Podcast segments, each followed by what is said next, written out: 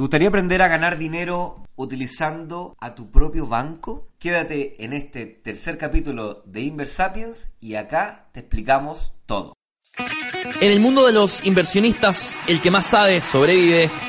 Los inversionistas somos seres en constante transformación. Para bien o para mal, tú eliges. Si elegiste ser el mejor, llegaste al lugar indicado. Aquí aprenderás tips de líderes de diferentes manadas que te enseñarán nuevos ángulos y miradas para que te conviertas en una mejor versión de ti. Un Inversapiens con múltiples conocimientos, olfato fino y visión estratégica. Un ser evolucionado que sabe moverse en todos los lugares, empresas y mercados. No peligra su dinero, consigue mejores trabajos y el miedo no lo paraliza. Bienvenidos a Inversapiens, transformándose en inversionistas. Con ustedes, Nicolás Magner.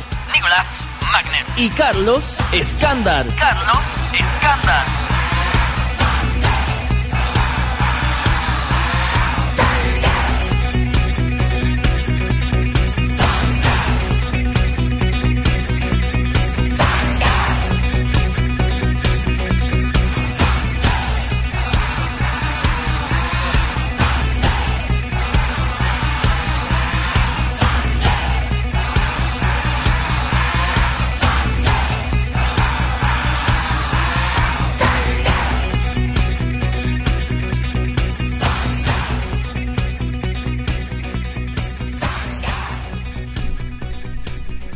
Bienvenidos amigos al tercer capítulo de Inversapiens. Estamos acá con Nico. Eh, hoy día vamos a tener un, un programa un poco más técnico y vamos a hablar de la decisión que toma el Banco Central de bajar la política monetaria y cómo nos podemos beneficiar de esto. Así que bienvenido al tercer capítulo y espero que todos volvamos a aprender nuevamente. Sí, bueno, un saludo también a todos los que están al otro lado. Parece increíble como ya vamos en el tercer capítulo. Así que muchas gracias por todos los apoyos que hemos recibido. Y nada, muchas gracias por las 5 estrellas en iTunes. Muchas gracias por los comentarios. Y ya saben, vamos a estar en los próximos capítulos leyendo los comentarios que vayamos recibiendo eh, aquí en el podcast. Y nada, queremos ser cada vez una tribu más grande. Así que nada, a lo que nos convoca, que es todo el tema del el famoso refinanciamiento del, hipo- del hipotecario. Bueno, Nico, em, quiero que partamos por el principio y un poco para que para que la gente que nos está escuchando entienda, tenemos que hacerle una, una pequeña introducción y para eso yo te voy a hacer la primera pregunta y es ¿qué es el Banco Central? ¿Qué es la política monetaria? ¿Cómo funciona el sistema financiero? ¿Cómo se relaciona cómo se relacionan los bancos con el Banco Central? Me gustaría que tú nos pudieras explicar eso, Nico. Bueno, a ver, la, pregunta es amplia eh, y compleja, pero vamos a ir abordándola paso a paso. Recuerdo que, ¿te acuerdas que en la clase hace, hace varios años atrás, ya un par de años atrás, lo vimos y lo vemos siempre en las clases de finanzas, pero es importante que entendamos el contexto. A ver, para, para palabras muy sencillas, tienes que imaginarte que tu banco es parte de un grupo de 25 bancos más que tienen la licencia que tiene este banco de poder ser una institución bancaria en un país, en este caso Chile. Le da muchos beneficios, también muchas obligaciones, por cierto, pero eh, el beneficio es que va a poder prestar dinero a personas y empresas para que puedan materializar sus proyectos. Ahora, ¿cuál es el punto? Los bancos aparecieron, eh, digamos, no, no lo sé bien, pero no sé, tienen que haber aparecido como en el siglo IX o siglo X. Aparecieron, eh, nacieron desde familias que tenían mucho dinero y tenían excedentes de dinero que podían empezar a prestarlo a cambio de intereses. Pero ese modelo cambió hace informal. de, de manera de manera formal o informal el, el punto está en que prestaban su propio dinero ¿qué es lo que pasó con los mercados de capitales que ya habíamos hablado en otros capítulos solamente tienen 400 años de edad y que digo solamente porque como humanidad tenemos 35.000 así que 400 años no es nada alrededor de nuestra gran nuestro nuestro tiempo como humanidad. Eh, empezaron a emerger los mercados financieros y al emerger los mercados financieros las cosas cambian. Y cambiaron, derivaron a empresas que no prestan su dinero, sino que prestan el dinero de otro. Ya. Entonces, ¿Cómo lo hacen los bancos? Los bancos lo que hacen es que prestan el dinero de las propias personas que depositan su dinero en el banco. Pero muchas veces quedan cortos de eso. Y lo que hacen es que le piden dinero prestado a otro banco o, y aquí es la clave de este capítulo, o se lo piden prestado al banco más importante de un país, que es el banco, en este caso en Chile, es el Banco Central de Chile. Qué buena, Entonces, ese es el punto. El banco, el banco Central de Chile es como el gran prestamista, de hecho se le denomina como un banco mayorista, porque es el gran prestamista de dinero de todo el resto de los bancos comerciales, que son bancos retail, porque le prestan al, al consumidor. Pregunta, profe, ¿el Banco Central depende del Estado? ¿Es un ente regulador de los demás bancos?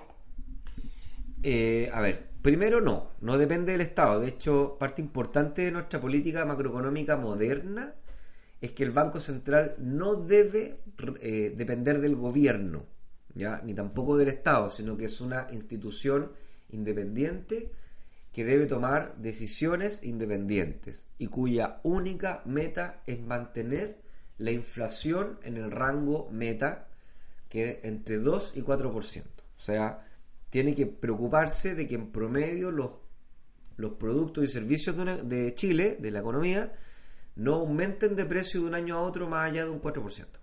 Ni tampoco eh, eh, bajen del 2%, es un rango meta, entre 2 y 4%. Y para eso entonces se le entrega eh, la responsabilidad de administrar la política monetaria, que básicamente es prestarle dinero a los otros bancos. En términos prácticos, la política monetaria, ejercer la política monetaria es prestarle dinero a los otros bancos, no regularlos. Los que lo regulan es la superintendencia, superintendencia de bancos e instituciones financieras, la SBIF. Pero el Banco Central no regula, es un banco más, pero a diferencia de los bancos que ustedes conocen, este banco no atiende a personas ni a empresas. Solamente atiende a los institucionales, que son bancos, eh, aseguradoras, eh, empresas de seguro y eh, AFP. Profe, y el 7 de junio, día viernes, el Banco Central, en una sorpresiva noticia, anuncia que baja la, la tasa de política monetaria de un 3% a un 2,5%. ¿ya? Eso tiene... Eh, la pregunta es, ¿cómo eso le afecta, cómo eso repercute en un ciudadano normal como tú, como yo? A ver, es una, es una buena slash mala noticia, ¿ya? Porque es una, primero partamos por la parte negativa. Eh, es una mala noticia porque lo hace producto de que él está esperando y en el fondo reconoce formalmente que la economía va a crecer menos de lo que se espera. Nosotros teníamos proyecciones de crecimiento que iban entre un 4 y un 5%, y entonces el Banco Central al hacer este movimiento está diciendo en palabras muy sencillas, ¿sabéis qué? Yo espero que esto va a crecer menos de lo que yo esperaba, así que voy a bajar la tasa de política monetaria. Ahora, ¿por qué es una buena noticia para nosotros? Porque al bajar la tasa de política monetaria, lo que está haciendo es que está disponible para prestarle dinero a los bancos con una tasa de interés más pequeña. O sea, si antes le prestaba en promedio un 3%, hoy día le va a prestar a un 2,5%. Eso significa que todos los bancos van a prestar dinero a una tasa más baja porque le sale más barato conseguir dinero para poder prestarlo. Entonces, y mirándolo a nivel macro país, estoy hablando en voz alta y tú interrúmpeme si me equivoco, pero la proyección de crecimiento del país baja por el Banco Central. El Banco Central lo que dice es, ok, la tasa de interés está en 3, la voy a bajar a 2,5 para impulsar que los bancos financien a menor tasa y eso significa que el consumidor final, yo que quiero pedir un crédito hipotecario, un crédito de consumo, voy a tener más incentivos de hacerlo porque me van a cobrar menos por prestarme plata. Y eso quiere decir que más personas van a, van a pedir crédito y por lo tanto va a haber más plata y eso implica un aumento en el crecimiento del PIB. Exacto, es una forma indirecta pero más ordenada de que el Banco Central le pasa el dinero por un tiempo al consumidor. Entonces, el consumidor finalmente el Banco Central se lo presta a un banco, el banco se lo presta a una persona, la persona lo consume o lo invierte, dependiendo de lo que, lo que escoja hacer con él, y por un periodo de tiempo, entonces el Banco Central eh, se lo presta para después recuperarlo con una tasa de interés eh, muy pequeñita, pero de esa forma activa la economía y mejora las expectativas de crecimiento de la economía. Profe, una pregunta un poquito antes de meternos en el tema de, de, los créditos hipotecarios en propiamente tal. Tú dijiste que la tasa de eh, la, política monetaria eh, influye en, en, la decisión de mantener la inflación en un cierto nivel. Y yo te pregunto, ¿por qué la inflación es mayor que cero? ¿Puede ser menor que cero? Sí, a ver, em, la política monetaria es básicamente influir significativamente en el precio del dinero a través de la oferta monetaria. ¿Qué significa eso? Si yo quiero que los bancos, eh, si yo les quiero cobrar más tasa de interés a los bancos, entonces lo que voy a hacer es que voy a reducir mi oferta de dinero. De esa manera los bancos van a tener que competir y ofrecer más tasa para poder ganarse mi dinero y poder prestarlo.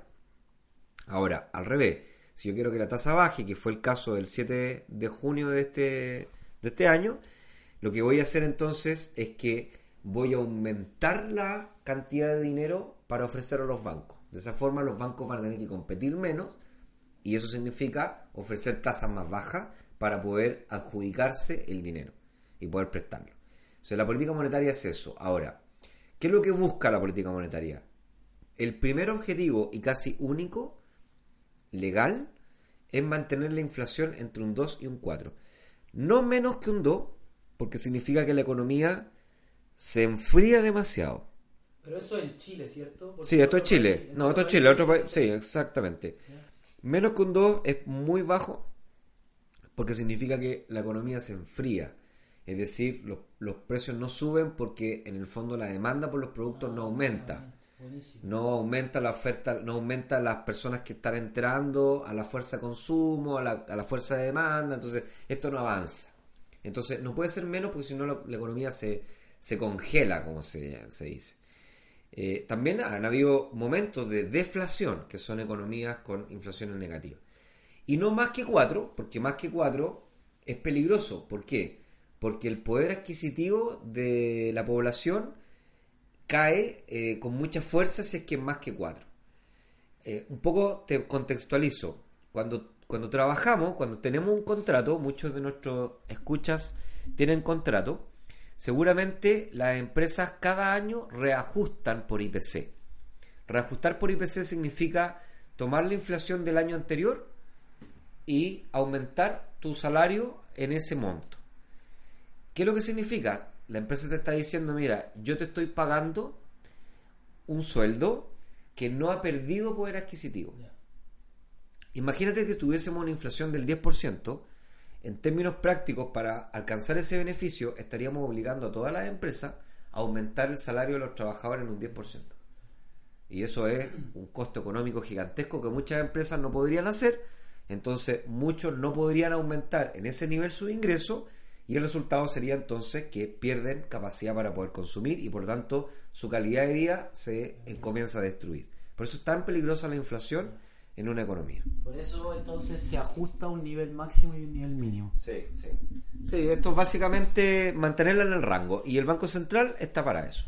Ya, profe, entonces ya que hicimos esta introducción, que me parece que queda súper claro, y cualquier duda que tengan, comentarios, porque las podemos resolver la siguiente, en el siguiente programa, y ahora yo, yo te pregunto, profe, vamos más al tema de hoy día. Eh, ¿Por qué con esta decisión nos podemos beneficiar si refinanciamos un crédito en, nuestro banco? ¿Por qué podemos ganar plata con nuestro banco? Porque eso parece imposible. Sí, está divertida la pregunta. Yo la he hecho eh, un par de veces en mis clases esta semana y de verdad causa mucho conmoción. ¿ah? Eh, y sí, la verdad que sí, se puede ganar dinero con esta decisión. Hay que saber cómo y por eso acá a nuestra tribu le vamos a dar la premisa. Eh, a ver, primero que nada, para ganar dinero necesitáis dos cosas, una u otra, o las dos, como sea. Lo primero es, necesitas tener un hipotecario. Ahora, no te preocupes, porque si no tienes un hipotecario, tienes que tener un amigo que tenga un hipotecario. O sea, no se desanimen mis inversapiens más jóvenes que todavía no tienen un hipotecario, porque realmente les vamos a enseñar cómo asesorar a otro que tiene un crédito hipotecario y ganar dinero con esa asesoría. Básicamente, recordemos cómo funciona el mecanismo de prestar dinero. El Banco Central le va a prestar dinero, por ejemplo, a uno de los bancos, digamos Banco Chile o Banco Santander, le va a prestar un precio, a un costo que se llama costo de fondo de 2,5%. El banco lo que va a hacer es que le va a sumar dos cosas para prestar el dinero a alguien. Le va a sumar el gasto de administración, que es básicamente, oye, mira, es un spread que yo me voy a ganar por, por hacer todo este tema. Y le va a sumar los seguros, que legalmente en Chile existen dos seguros que son obligatorios. El seguro de degravamen, eh, que es el seguro que le garantiza al banco que si tú te mueres, una empresa aseguradora le pague la totalidad del crédito. Y el seguro de sismo. Curiosamente, esto es una de las pocas economías que yo conozco que tiene un seguro de sismo obligatorio. Y ese seguro está enganchado a la propiedad, no al dueño del crédito. Y eventualmente la gran mayoría de la práctica comercial es que te exigen el seguro de incendio también, como una práctica exigida pero no, no obligatoria. Entonces, cuando tú le sumas todas estas cosas, la administración y también los seguros, las tasas pueden llegar más o menos a el hoy día, yo estaba cotizando, podrían llegar más o menos a 4%, 3,8% anual. ¿ya? Eso significa que tú, el banco te va a prestar dinero para que tú te compres la propiedad y tú le vas a tener que devolver el dinero y además pagar un interés de 3,8%. Pero ¿qué pasa? Si esto lo hubieses hecho, y esto es lo sorprendente, si esto lo hubieses hecho el 2017, la tasa de política monetaria del 2017 estaba en 5%. 5%. Entonces, al estar en un 5%, date, date cuenta cuánto entonces bajó respecto a hoy día, que es un 2,5%. O sea, significa que el 2017 tu crédito hipotecario debiese haber estado una tasa como de 6%, 6,3%, 6,1% y hoy día lo podría refinanciar a un 3,7%, por ejemplo. La, gente puede decir, ah, pero es un 2% nomás, claro, pero llévalo a 30 años, es mucha plata, son muchos millones de diferencia. Entonces, hoy día es una buena oportunidad para tanto para refinanciar como para pedir tu primer crédito si es que eres joven millennial, como yo. Claro, sí, bueno, yo recordar que yo también soy millennial, ¿no? de los viejos, pero viejo millennial. Estoy, aquí Carlos es joven millennial, yo soy viejo millennial, pero millennial al fin y al cabo es un debate que yo tengo con, con mis amigos más viejos, ¿ah? que si somos, yo soy millennial, ¿ah? por si acaso, soy y me siento, ya, sigamos. Eh, sí, mira, yo dejaría la conversación de meterse en el mercado inmobiliario o como inversionista inmobiliario para, un, para otro podcast, porque tiene otra arista. Hoy día yo solamente me enfocaría eh, en darle algunos tips a nuestros Inversapiens que tienen una propiedad que la pueden refinanciar y ganar dinero con eso, o pueden ayudar a alguien a refinanciarse y ganar dinero con eso también. Básicamente es generar un ahorro a partir. Es algo increíblemente fácil. ¿ah? Llega a dar vergüenza incluso cobrar por esto, pero, pero bueno, es así. Es simplemente tomar tu crédito hipotecario, eh, ver el dividendo que estás pagando y ver cuánto te queda por pagar. ¿Cuántas cuotas? No, ver cuánto dinero te ah, queda por devolver, el saldo, que te queda por devolver y ver cuántas cuotas te quedan. Entonces, por ejemplo, tú te metes a tu banco, te metes al crédito hipotecario y dices, ah, a mí me queda por devolver, voy a ponerte un ejemplo, 2.000 UF. Y me quedan eh, por pagar 250 cuotas. Ok. Y estoy pagando como dividendo actual por, poner un ejemplo, no sé los números, no he hecho la matemática, pero estoy pagando, no sé, 350 mil pesos. Entonces, la estrategia está en cotizar, escúchame bien, cotizar con tu banco y con tres bancos más. Con las mismas condiciones, es decir, quiero un crédito hipotecario por 2.000 UFs, que es la misma cantidad de dinero que te falta por devolver, a 250 meses que es el mismo plazo que te queda por pagar. ¿Siempre al mismo plazo? No, esto es lo más básico. Se pueden cambiar los plazos, los montos. Ahí hay temas más técnicos de reestructuración que, que por audio, la verdad, es imposible explicarlo. Pero les podemos dar después unos links en el capítulo Ah, bueno. a, los, a las páginas que tenemos y a los, y a los posteos que, que- que hemos hecho. Pero por ahora hagamos lo más básico. Es pedir el mismo capital que debes al mismo plazo. Te van a dar un dividendo. Cada cotización significa dame el dividendo de este crédito. Y te van a dar un monto. Entonces tú lo que vas a hacer es tomar ese monto y yo te aseguro que al compararlo con tu monto actual vas a tener un monto más pequeño. Buenísimo. O sea, vas a generar un ahorro mensual meses. por 250 meses. Buenísimo. Yo hice el cálculo para mi propiedad. De hecho, lo voy a hacer para mí. Tengo, después les podemos dar eh, alguna el acceso al video que grabé. Yo hice el cálculo para mi propiedad y yo calculé con un refinanciamiento un ahorro, sí, sumando el ahorro nomás en todo el plazo, de impresionantes 12 millones y medio. 12 millones de pesos. 12 millones de pesos. por saber un poco Solamente más. por, por saber un poquito más de inversiones que el resto. Por, por escuchar este capítulo. sí, solo por escuchar este capítulo. Así que esperamos que nos, nos transfieran los 12. No, mentira. Eh, así que eso, ahora, ¿cuál fue mi experiencia? Y eso es lo que quiero animar al resto. Lo voy a hacer para, obviamente que lo voy a hacer para mí porque me conviene. Pero lo más interesante es que lo que hice fue eh, grabar un videito, porque a mí me gusta, ustedes saben, grabar video y tener mi página y tirar un blog a la gente que me sigue en la página. Y empecé a recibir por el WhatsApp mensajes de amigos pidiéndome ayuda. Entonces dije, wow. Entonces lo que voy a hacer es decirles, mira, mi tiempo es escaso igual. O sea, buena onda hablar contigo y todo, pero esto requiere tiempo porque realmente tenéis que cotizar, tenéis que negociar con los bancos, etcétera, etcétera.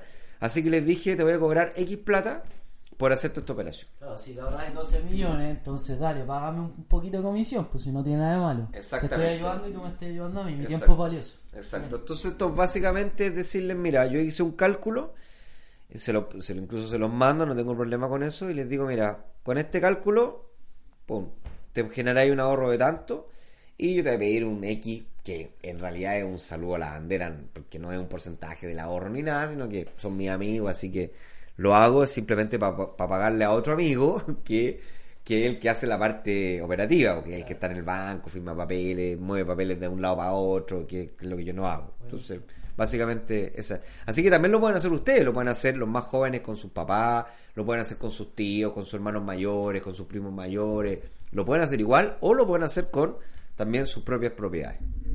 Buenísimo, profe. Entonces, eh, y también, yo también quiero decir esto. Hay mucha gente que nos puede estar escuchando y que diga, pero yo no tengo un crédito, no conozco a nadie que tenga un crédito. Pero un crédito hipotecario, si es que no somos hijos de Piñera, todos en algún momento de la vida vamos a tener que pedir uno para poder tener la casa propia. Así que, eh, escuchen. Y segundo, otro consejo que doy, si es que no están trabajando o si es que trabajan de manera informal, pónganle, pónganle formalidad a su trabajo porque las entidades financieras, si no le ven formalidad, si ustedes no cotizan, si no tienen boleta honorario, si no tienen liquidaciones, ustedes no existen para el sistema bancario y eso hoy día puede generar un ahorro de X cantidad de plata, pero a largo plazo no van a poder pedir un crédito y su propiedad nunca va a ser suya, van a tener que arrendar y arrendar es un gasto, no es una inversión. Sí. Sí, bueno, sí, pues hay hartos casos, hay, bueno, hay hartos temas en el punto de inversión inmobiliaria. Yo, yo creo que eso da para uno, dos, tres, cuatro capítulos en- a lo largo del podcast. Eh, pero sí, yo te diría que hoy día mi principal consejo es enfocarse en enfocarse en refinanciar eh, y básicamente como te decía los tips primero es cotizar la propiedad. O sea primero perdón más que cotizar estudiar en qué estado estás. Entonces saca lápiz y papel para que para que puedas anotar aquí eh, ponle pausa te esperamos para que puedas anotar eh, este esta cantidad de pasos prácticos. Primero anota cuánto capital debes segundo cuántas cuotas faltan por pagar y tercero cuánto es tu dividendo actual después llama a tu banco. Ah, porque hay un punto importante que no hemos explicado, ah, y ahora viene, lo, lo- viene esto importante. Llama a tu banco y dile textual, quiero refinanciar mi hipotecario. No te preocupes, evalúalo, dile que te den una simulación, que no te digan es que ha pasado poco tiempo, es que no te conviene, que no, es que no ganan comisión con esto. Entonces, como no ganan comisión con esto, tu ejecutivo probablemente también te va a dar menos eh, atención que si fuera un cliente nuevo o si quisieras pedir un crédito de consumo. Así que hay que estar firme, por eso también es importante que tú, como consultor, si es que lo vas a hacer para otras personas, tengas la capacidad de ponerte firme, porque te van a, te van a, en muchos casos te van a, te van a tramitar esa cotización. Y después llama a tres bancos más. Yo te consideraría, te, yo creo que hay bancos que son bien atractivos hoy día, que yo he escuchado, ah, no sé, ni tengo capitales en bancos ni nada, pero yo he escuchado que el Itaú, por ejemplo, tiene buenas tasas. Ah, yo he escuchado que el Santander también tiene buenas tasas. El Visa tiene buenas tasas, pero es, bien selectivo. Sí, yo he escuchado también que el Chile tiene buenas tasas. Esos tres bancos yo te diría que son bancos buenos como para poder explorar. El Banco Estado, ¿ah? el Banco Estado tiene buenas, buenas tasas también. Ya, entonces ahí llámate a esos bancos y di, quiero un hipotecario por, das el nombre de cuánto, das la cantidad de dinero que te falta por pagar, das el plazo que te falta y nada más que eso, y te van a dar un dividendo. con ese dividendo, tú comparas, ¿vale? Y ves el ahorro. Ahora, aquí viene la parte importante. Para refinanciarte, todos los bancos te van a exigir algo que se llama un, anota bien, un costo operacional. El costo operacional es lo que tú tienes que pagar por suscribir cualquier crédito hipotecario o de consumo. Todos los créditos tienen que suscribirse. ¿Qué significa? Es un contrato que se firma entre dos partes, cliente y banco, y que debe pagar un impuesto que se llama el impuesto de timbre y estampilla, que se tiene que pagar al gobierno. ¿Ya? Entonces. ¿Cuánto cuesta más o menos? Ahora vamos a ver los montos. Eh, es un porcentaje del monto, ¿ya? Pero para un crédito hipotecario, más o menos, el monto está entre los 800 mil pesos y el millón y medio por hacer esta operación, ¿ya? Generalmente lo que hacen los bancos es que lo absorbe el mismo crédito. O sea, te dicen, mira, yo te voy a pagar, te voy a prestar las 2.000 UF más el millón y medio que yo me lo quedo como un costo operacional. Ahora, este costo operacional se compone de tres cosas. Del impuesto timbre de estampillas, del costo operacional que te pide el banco, porque el banco también va a ganar plata por hacer todo este trámite, y lo más, lo más, lo más importante, el costo que tú vas a tener que pagar eh, por tasar tu propiedad. ¿Qué significa eso? El banco te va a prestar dinero, pero te va a prestar dinero contra el valor comercial de tu propiedad. Entonces te va a prestar hasta hoy día, como están las cosas, te prestan hasta un 80% del valor comercial de tasación. ¿Qué significa eso? Significa que si tú vas a pedir 2.000 UFs, tu propiedad, que ya la financiaste antes, así que probablemente cumple con este factor, pero tu propiedad debería, eh, debería costar 2.500 UF, estar tasada a valor comercial de 2.500 UF hacia arriba, ¿vale? Para que tú puedas obtener estas 2.000 UF. ¿Qué es lo que hace el banco? El banco lo que hace es que tiene varias empresas tasadoras y lo que hace es que cuando tú solicitas este crédito, el banco te va a decir, además de pedirte todo tu antecedente, te va a pedir que además lo contacte, el tasador visite tu casa y haga una tasación. Y eso también cuesta plata. Entonces, en total, te puede salir 800 mil pesos, los más baratos, pero aquí es donde está el juego comercial. Los que son baratos en costo operacional son caros en tasa.